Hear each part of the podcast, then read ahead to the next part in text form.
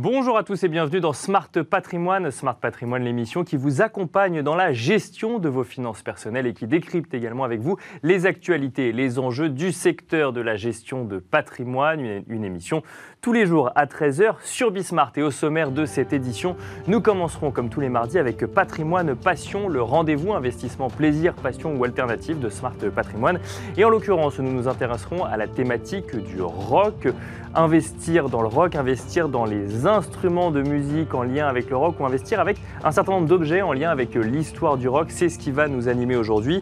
Et pour cela, nous aurons le plaisir de recevoir Arthur Perrault, le cofondateur d'Arpège sur le plateau de Smart Patrimoine. Arpège, une, euh, une, galerie spécialisée dans la vente de matériel musical d'exception et galerie qui organise la semaine prochaine, le 17 mai, à euh, Drouot, une vente en lien avec un certain nombre d'objets de collection mémorabilia où vous pourrez notamment retrouver euh, la guitare qui a provoqué la rupture d'Oasis, ou en tout cas la guitare en lien avec la rupture du groupe Oasis. Il nous en dira plus dans un instant. Nous enchaînerons ensuite avec Enjeu patrimoine, un enjeu patrimoine consacré à un sujet radicalement Nous évoquerons le rôle des passeports financiers sur le sol européen. Ces outils qui permettent à des sociétés de gestion, des fonds, des assureurs ou des banques de proposer leurs services dans tous les pays de l'Union européenne de manière facilitée. Comment est-ce qu'ils fonctionnent et quelles questions posent-ils dans la stratégie euh, de ces différents organismes financiers? Nous aurons le plaisir de recevoir sur le plateau de Smart Patrimoine Ronan Lebouc, administrateur de fonds d'investissement et auteur du guide pratique des passeports financiers européens, mais aussi Carlo Montagna, managing partner de, The Director Office. Pardon. Euh, bienvenue à vous tous qui nous rejoignez. Smart Patrimoine, c'est parti. Et nous commençons donc par Patrimoine Passion, le rendez-vous euh, investissement ou placement euh, plaisir, passion ou alternative de Smart Patrimoine.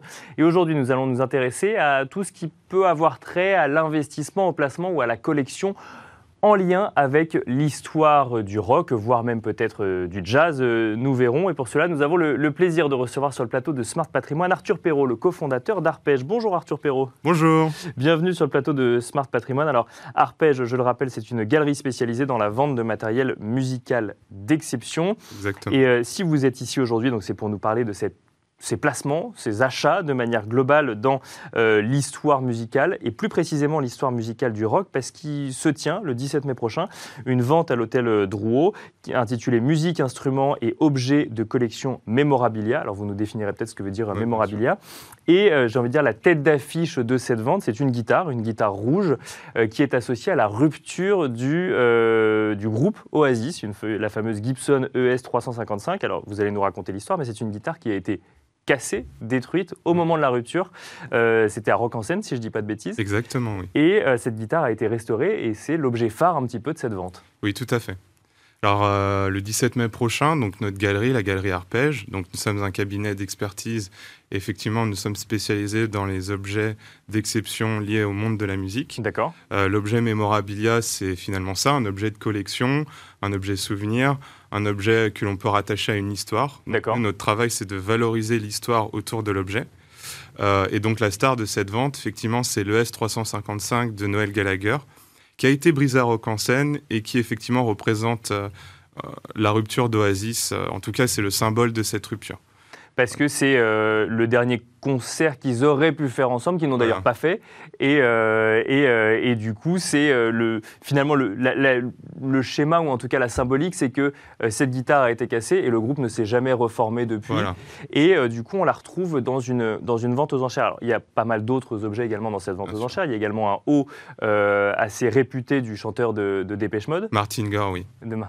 Alors, est-ce que ça, vous pouvez peut-être nous en dire un petit mot également Puis toujours dans ce, dans ce sujet d'objets de, de collection mémorables c'est donc c'est un haut euh, bondage, hein, c'est d'ailleurs comme ça que vous le présentez. Oui, oui le, bondage euh, suit même on l'appelle. Le bondage suit. Et euh, là, pareil, c'est un haut qui n'aurait eu aucune valeur s'il n'avait pas été porté sur scène par le chanteur de Dépêche Mode. Alors c'est un haut, si on replace un peu dans son contexte, qui est finalement le haut le plus important de Dépêche Mode. D'accord. C'est quasiment l'ADN du groupe.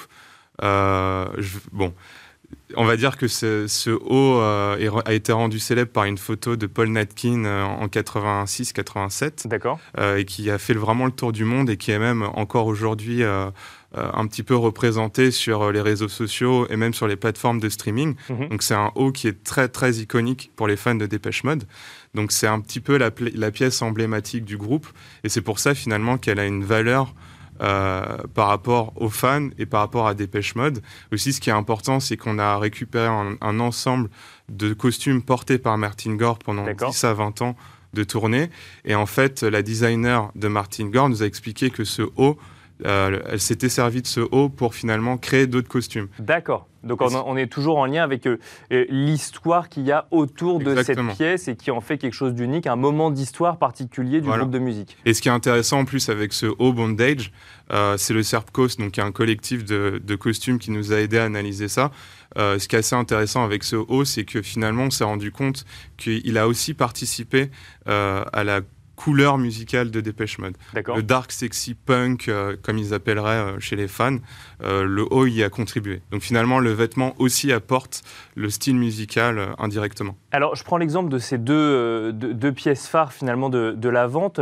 On, on pourrait se dire une guitare cassée puis restauré et un haut, euh, alors certes bondage, mais un haut comme on peut en trouver euh, partout, euh, ça n'a pas de valeur intrinsèque, ça n'a pas de valeur en soi, même une guitare cassée, ça pourrait perdre de sa valeur. Et là, en l'occurrence, on voit que parce que ça participe de l'histoire en fait euh, de, groupes de musique, ça prend de la valeur. Mais est-ce que c'est pour autant un investissement ou c'est un objet de collection de passionnés d'Oasis ou de Dépêche Mode? Alors c'est un petit peu les deux. Euh, vu que c'est un marché de niche, le, le, mémorabilia musical, surtout en Europe. Euh, c'est complètement un investissement. Il y a aussi des investissements passion.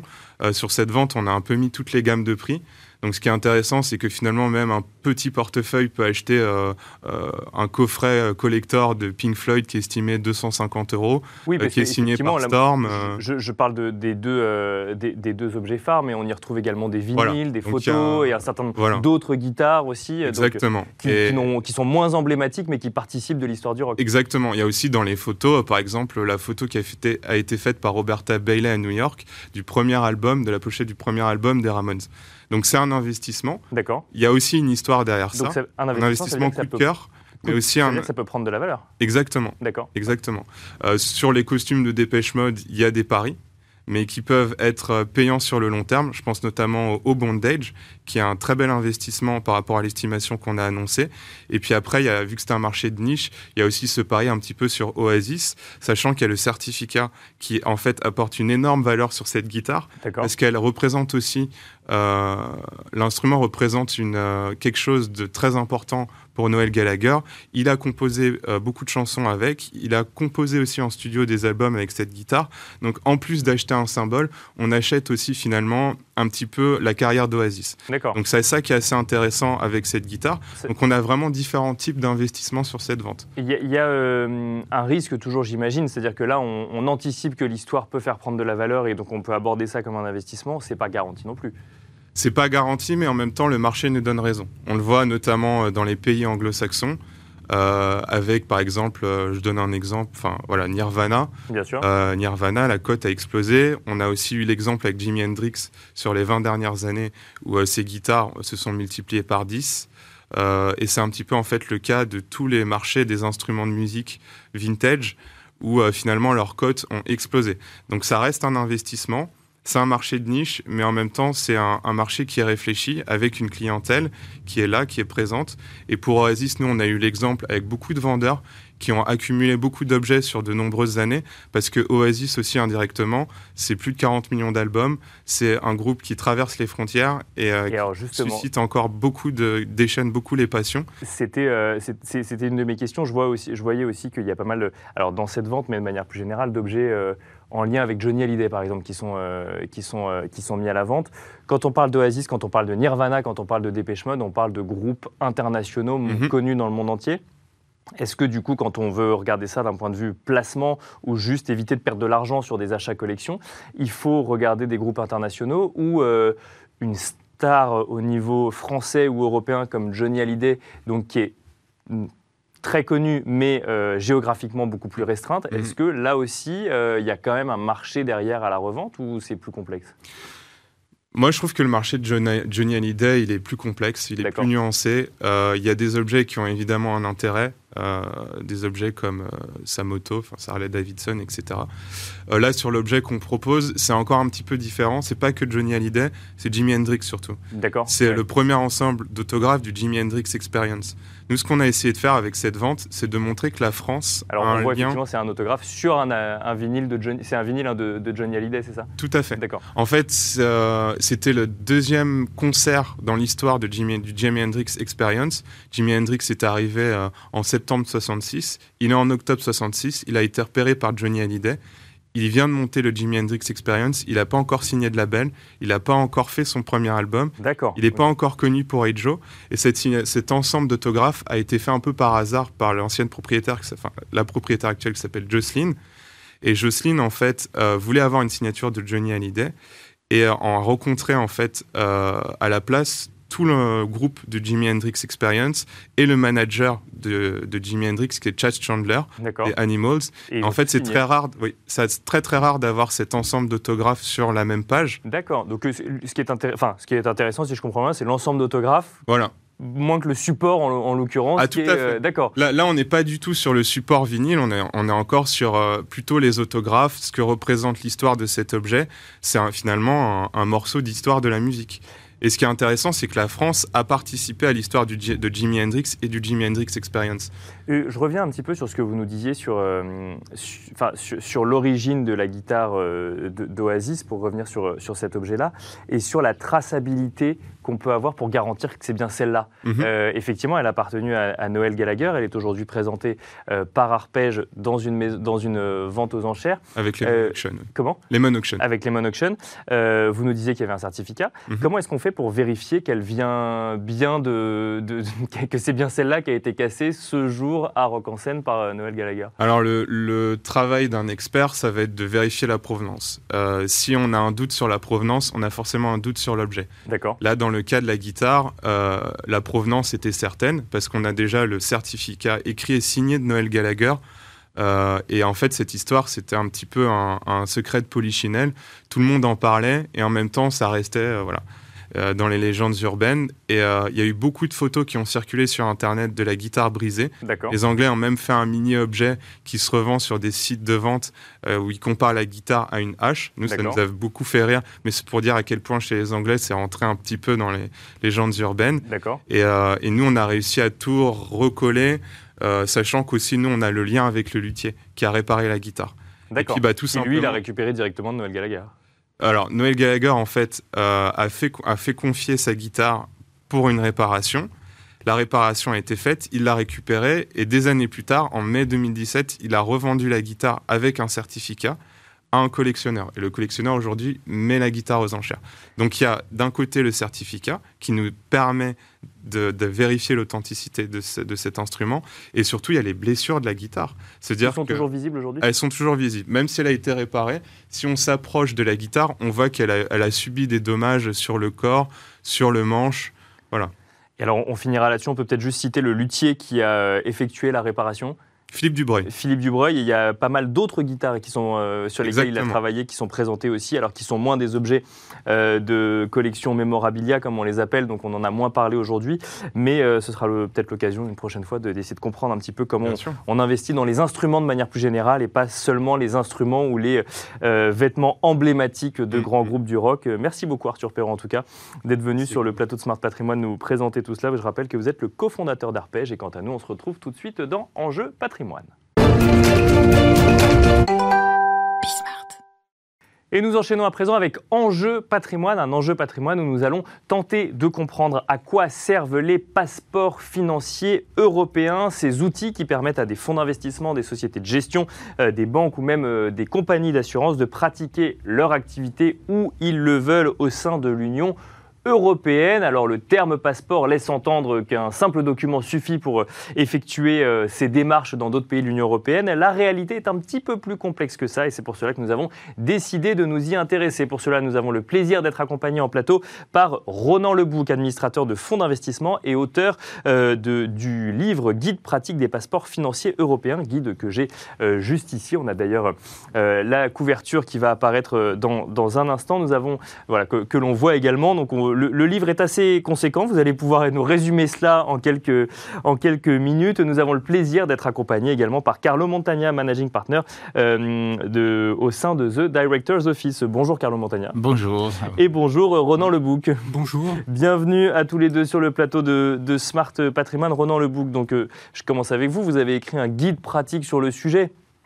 Nous avons donc un certain nombre de passeports financiers européens qui existent sur le territoire de l'Union européenne pour permettre finalement des mouvements plus simples de capitaux et surtout d'entités financières pour euh, pouvoir proposer leurs produits, distribuer leurs produits ou même administrer des fonds dans un pays ou l'autre de l'Union européenne.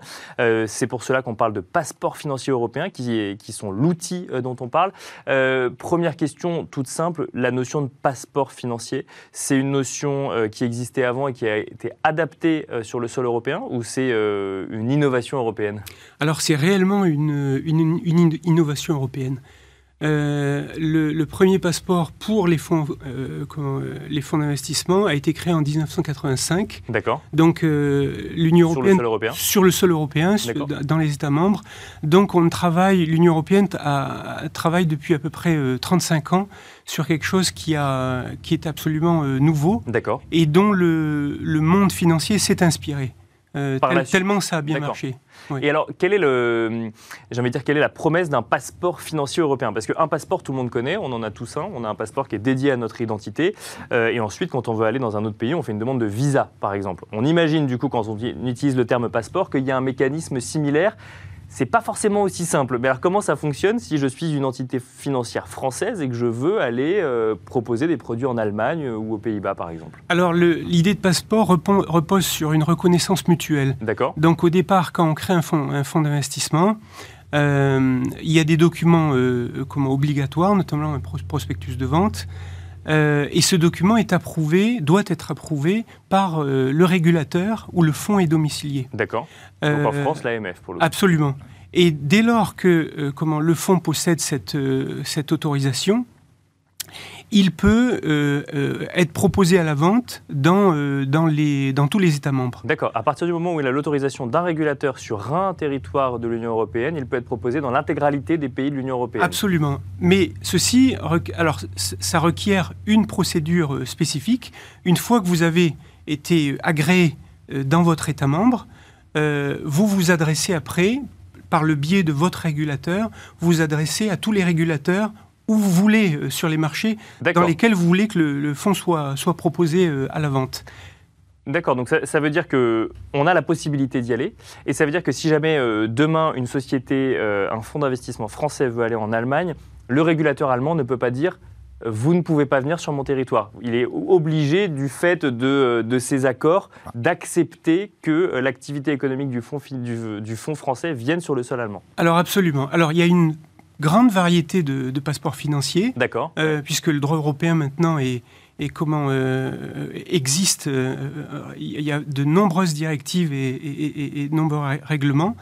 Alors, comment Effectivement, l'État membre d'accueil euh, doit vraiment justifier pourquoi euh, il ne souhaite pas voir un produit ou un service financier proposé sur, euh, sur son, son, territoire. Et ça arrive souvent, ça, ou c'est vraiment pour des sujets très controversés? C'est vraiment, c'est assez rare, étant donné que la procédure, par exemple, la procédure la plus connue, celle qui concerne les fonds OPCVM, donc les fonds euh, grand, grand public. D'accord. Euh, L'État membre n'a quasiment pas de possibilité de refuser euh, l'accès à un, fonds étranger. maintenant, pendant la période de maintenance, une fois que le fonds est autorisé à être commercialisé dans l'État membre, là, effectivement, l'autorité de l'État membre d'accueil a même une obligation de surveillance. Et là, à ce moment-là, si elle note des problèmes, des reportings qui sont mal faits ou des fautes, là, elle peut effectivement tout de suite rapporter à l'État membre euh, du domicile du fonds. Et là, on entre dans un processus euh, d'échange d'informations, de demande de justification, éventuellement d'une plainte. Alors, le sujet euh, réglementaire au sein des différents pays, alors là même que la possibilité d'accéder à tous les pays de l'Union européenne est simplifiée, est un vrai sujet. Juste avant, vous avez mentionné le passeport financier OPCVM. Ça veut dire qu'en fait, il n'y a pas un passeport financier unique à partir du moment où il y a une institution financière. Il y en, il y en a une multitude. Une multitude. Alors, j'ai parlé pour vraiment résumé parce qu'on est, on est euh, sur un format assez court, effectivement. Absolument.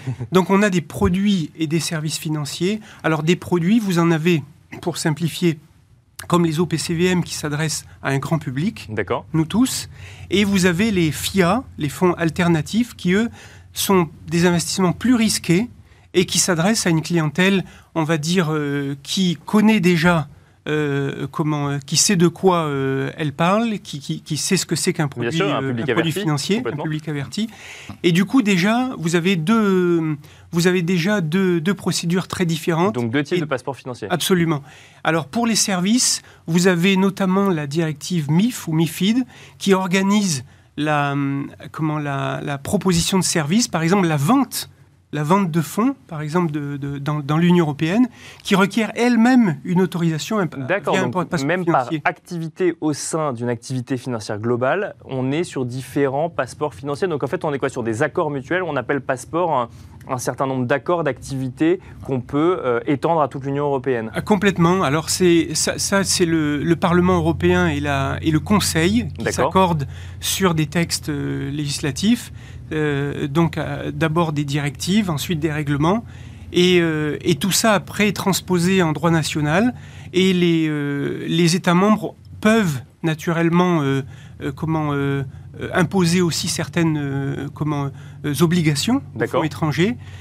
tout ça, c'est très très bien réglementé. En plus du ah oui c'est ça. En fait le passeport financier permet d'accéder plus facilement à l'intégralité euh, du marché européen, euh, Carlo Montagna, mais ensuite il y a euh, un certain nombre de sujets à prendre en compte au niveau local et ça ça se prend en compte au niveau de la gouvernance du fonds en question. Est-ce que c'est toujours bien anticipé? C'est-à-dire que par exemple, on, est régulé par l'AMF en France, on va, je ne sais pas, en Italie, et là, bah, en fait, notre interlocuteur sur le sol italien, mm. c'est le régulateur italien, ça n'est plus l'AMF. C'est comme ça, c'est comme ça, mais comme euh, on a expliqué, ce qui a beaucoup amélioré ce passeport européen en général, passeport européen en général, c'est la coopération entre les autorités de contrôle. D'accord, entre les régulateurs. Et entre les régulateurs. Parce que euh, dans le passé, bah, chacun est contrôler son marché. Et voilà, justement, justement, contrôler son marché. Aujourd'hui, on contrôle toujours, je contrôle toujours mon marché, mais je suis très bien connecté aussi donc avec les autres autorités. Euh, et donc, qu'est-ce que ça veut dire? Je suis en France, je, fais un produit, euh, je pense que c'est intéressant pour l'Italie, pour l'Allemagne, pour les Pays-Bas et comme ça. Euh, j'y vais, alors je profite de mon passeport européen bien sûr, donc je dois, j'ai un contact avec l'autorité locale, locale disons de pays cible, hein, pays cible. Je paye aussi, hein, des, des, ah, il y a des coûts, il y a des coûts effectivement. Attention, on parlera de ça. Euh, je paye pour être présent. Euh, mais donc, euh, l'avantage, je répète, c'est que je peux communiquer aussi à travers l'autorité, donc AMF. À travers l'AMF, je communique avec les autres autorités. Donc, c'est un système qui, dans le passé, bah, n'existait pas. Hein. On devait vraiment communiquer en local là où je faisais la distribution. Et alors justement, vous, vous, vous, parlez des coûts. Euh, moi, j'ai envie de vous poser la question de manière un peu plus générale. Euh, comment est-ce que quelle stratégie On a cet outil euh, que Ronan nous a expliqué, alors succinctement, effectivement, en lien avec le, le temps que nous avons. comment est-ce qu'on utilise cet outil quand on veut avoir une stratégie européenne euh, quand on est un fonds d'investissement, par exemple Voilà, donc euh, bah, d'abord, comme on le disait, euh, ça a permis de réduire les coûts. C'était plus cher à l'époque, hein, donc avant d'avoir ce passeport. Aujourd'hui, c'est moins cher. Et donc, il facilite, si vous voulez, la distribution de plusieurs produits dans plusieurs marchés. C'est un avantage pour l'investisseur. J'ai un meilleur choix. Ça, ça a toujours été un peu euh, l'idée de l'Union européenne, donner un choix meilleur. Hein, on l'a vu aussi dans des autres euh, types de produits. Bien hein. sûr, bien voilà. OK. Euh, néanmoins, au niveau note de la gouvernance, quand, euh, ben voilà, typiquement, le gestionnaire, il arrive avec une idée brillante, ce produit... Demain, on va en Allemagne. Voilà, en Allemagne, on doit quand même se dire, attends est-ce que tu es sûr que vraiment ça va marcher? Donc, que tu vends une quantité suffisante nécessaire pour bien couvrir les coûts, ben, faire un peu de profit. Et voilà, surtout le profit pour l'investisseur. Parce que ça coûte cher, du coup, de s'internationaliser, même si c'est dans le pays d'à côté, et au sein de l'Union européenne, ça coûte cher pour le fonds Ça coûte... Euh, comme je disais, beaucoup moins cher qu'avant, mais ça coûte quand même de l'argent. Il y a des coûts administratifs. D'accord. Voilà. Euh, des coûts administratifs et des coûts, euh, bah, appelons de taxe, c'est pas vraiment une taxe, c'est ce qu'on paye à l'autorité pour le contrôle. Donc, l'autorité du pays cible, il, fait cette activité de contrôle, je, la paye pour ça. Il doit vivre de quelque ah oui, chose. Donc, voilà. quand j'arrive dans un pays, je vais voir l'autorité, le régulateur, et euh, je, je, paye pour être contrôlé. D'accord. exactement. Une deuxième fois. Alors la même que j'ai eu mon passeport financier. D'accord. Oui, on paye C'est important de le préciser. On paye quelque... Oui, c'est important de le préciser. Oui, il faut vraiment euh, savoir que c'est pas gratuit. Donc, il y a toujours quelque chose. Donc, nous, au niveau de la gouvernance, on a les yeux grands ouverts parce que surtout les indépendants sont bien élus par les investisseurs. Et donc, on est là pour protéger l'investisseur. D'accord. Euh, ah, alors, je disais, yeux grands ouverts pour contrôler que euh, le coût est raisonnable, c'est-à-dire, je peux prendre ce petit risque que je sais qu'après, il y aura un volume suffisant et nécessaire pour couvrir voilà, ces coûts. Donc, on n'y va pas, en fait, en, en testant, en se disant, bah, comme j'ai la possibilité d'y aller facilement, euh, je teste ce marché, puis si ça marche pas, finalement, je n'y vais pas. Non, c'est une décision murement réfléchie. Absolument. Une analyse, une étude de marché fondamentale. D'accord. Il y a eu ces cas, comme vous le mentionnez, quand le passeport est, devenu disponible. Hein, tout le monde a voulu tester. Voilà, tout le monde a voulu tester. Allez, c'est parti. Et après, on s'est retrouvé, attendre un moment, là, les coûts commencent à augmenter. Surtout quand vous rentrez dans, euh, il y a combien? 27 pays, voilà. Donc, je rentre dans, dans tous les pays. Bien sûr. Et ben, alors, c'est 27 cette fois. Hein. Donc, euh, il y a eu malheureusement des cas pareils au début et ils ont dépensé un peu de temps. Voilà. Oui, c'est ça, parce que euh, si je comprends bien, ça veut dire qu'un passeport financier, donc après, me donne accès aux 27 pays, mais après, c'est 27 régulateurs qui doivent vous recontrôler et c'est un coût supplémentaire, effectivement, pour le fonds en question. Une, précision concernant l'autorisation, pardon, juste, je, précise parce que c'est important. Euh, lorsqu'on euh, comment autorise, lorsqu'on veut utiliser le passeport financier, c'est un dossier par pays, par État. D'accord, d'accord, d'accord. On n'est pas autorisé dans les 27 euh, ce que pensent beaucoup les, les, promoteurs américains quand ils viennent en Europe et ils créent un fonds de droit, de droit européen, euh, eux pensent aussi qu'on est autorisé tout de suite dans les 27, ce qui n'est absolument pas le cas, comme, comme Carlo l'a mentionné. Pardon. Et alors, justement, euh, oui, ça m'amène. Euh, vous vouliez réagir Non, non, vous voulez penser au coût de présenter 27 dossiers. 27 hein. dossiers, bien sûr, c'est très important. Très important, oui. Et alors, justement, je réagis. il, nous reste une minute pour, pour essayer de comprendre. Vous parlez des investisseurs étrangers, Ronan Lebouk. Carlo Montagna, si jamais on a vu un certain nombre d'organismes financiers qui étaient présents à Londres, il y a eu un Brexit, ils sont du coup revenus, mettons, à Paris ou à Francfort ou sur d'autres pays. Ça veut dire qu'ils ont dû refaire la demande parce qu'ils étaient domiciliés en France de leur, euh, pour les 27 pays de l'Union euh, de l'Union européenne si jamais ils voulaient euh, continuer à, travailler avec tous ces pays-là? Disons que bah, dans la plupart des cas, ils avaient déjà un établissement en Europe. Voilà. D'accord. Certains, vous avez raison, ils ont effectivement dû refaire cette demande. Ils ont dû s'établir en Europe. D'accord. Le Brexit a provoqué ça. Ouais, ouais. Donc on, on, voit effectivement que c'est ça simplifie énormément les démarches, mais pour autant, ça ne les annule pas complètement non plus. Il reste un certain nombre de démarches et d'encadrement pour ensuite aller adresser les différents marchés. Exactement, exactement, c'est comme ça. Et alors, euh, un, conseil qu'on pourrait donner aux, gens qui, euh, qui vis-à-vis de ces investissements euh, étrangers, l'utilisation des passeports européens, c'est faites-le avec parcimonie et, analysez bien les coûts, c'est ça? Oui, disons que si, on, peut dire l'investisseur, disons la, la non, investisseurs qui sont aussi nos téléspectateurs. Bien sûr. Ah, on, veut bien les assurer qu'on est là pour faire ça, pour contrôler les coûts. D'accord, pour, contrôler, bien sûr. Pour, éviter l'excès. Éviter de Exactement. Juste, en fait, c'est l'importance d'avoir au, conseil d'administration d'un fonds un, euh, un, administrateur indépendant qui peut justement s'adresser aux CEO, aux managers et les sensibiliser à la création d'un budget dédié au passeport financier, ce qui est souvent oublié dans la construction d'une stratégie de distribution de fonds à l'étranger. Merci beaucoup Ronan Lebouc, administrateur de fonds d'investissement et auteur du guide pratique des passeports financiers européens. Merci Carlo Montagna, associé gérant chez The Director Office. Et merci à vous de nous avoir suivis. On se retrouve demain à 13h sur Bismart.